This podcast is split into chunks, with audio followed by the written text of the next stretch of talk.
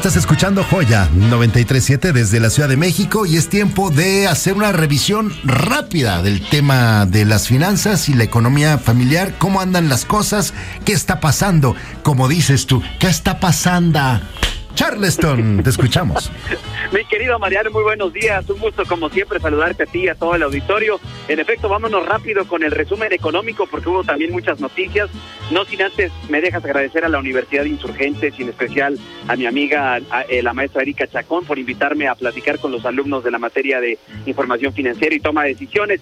Pero como te decía, vámonos con las buenas. Las buenas, Mariano, es que el tipo de cambio eh, rompió la barrera de los 20 pesos, hoy en la mañana andaba en 19.94 pesos por, por dólar y eso a final de cuentas es buena noticia para nuestra moneda, para el peso mexicano.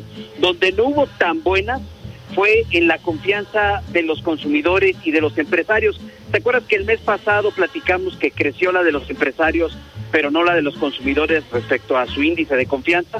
Bueno, pues este mes eh, que terminó el mes de agosto, eh, el INEGI informó que la confianza de los eh, consumidores retrocedió 1.2 puntos respecto al mes de julio. Y bueno, eh, lo que ven los consumidores y lo que ven de, con mala cara es que no creen que la economía, tanto la familiar como la de nuestro país, va a estar mucho mejor de aquí a un año. Algo sabrán, mi querido Mariano. Seguro sí, seguro sí. y fíjate que también, Mariano, por un lado, nosotros somos muy pagadores y otros cuates se pasan de cobrones, de cobrones, ¿eh? Fíjate que la Comisión Nacional Bancaria y de Valores presentó el índice de moralidad, es de, morosidad, perdón. Este índice mide el porcentaje de créditos, Mariano, que están activos respecto a los que están morosos. Es decir, si tú te atrasaste en tu crédito hipotecario o tu crédito automotriz, directamente pues ya entra en este índice de morosidad. Y de acuerdo a la Comisión Nacional Bancaria de Valores, Mariano, en mayo este índice andaba en 2.52%, en junio en 2.45%, pero ahorita en julio andaba en el 2.37%.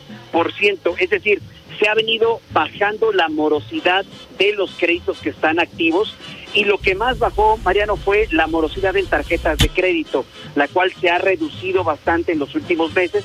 Esto quiere decir que sí, nosotros los mexicanos somos muy pagadores, pero por el lado de los cobrones, Mariano, el gobierno federal eh, anunció que los ingresos presupuestarios de enero a julio sumaron poco más de 3.4 billones de pesos.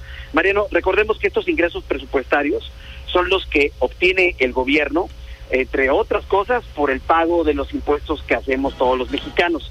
Y los ingresos tributarios, es decir, la lana que le entró al gobierno por parte de los impuestos, representaron alrededor de 63.2% del total de los ingresos, es decir, por ahí de 2.1 billones de pesos, Mariano. 11.200 millones de pesos, de pesos más de lo que habían programado, es decir, se pasaron de cobrones, pero también nosotros pagamos re bien, ¿a poco no? Pobres pero honrados, Charleston. Exactamente, mi querido Mariano. Ya otro día nos platicarás de tu índice de la moralidad del que querías hablar. No, es ese solamente tú eres el único que está eh, eh, listo para darnos esa, esas, esas clases. Mariano. No, yo creo que ahí sería tu amigo Octavio más bien. Uy, no, bueno, ahí sí no creo que sea muy buena, muy buena referencia.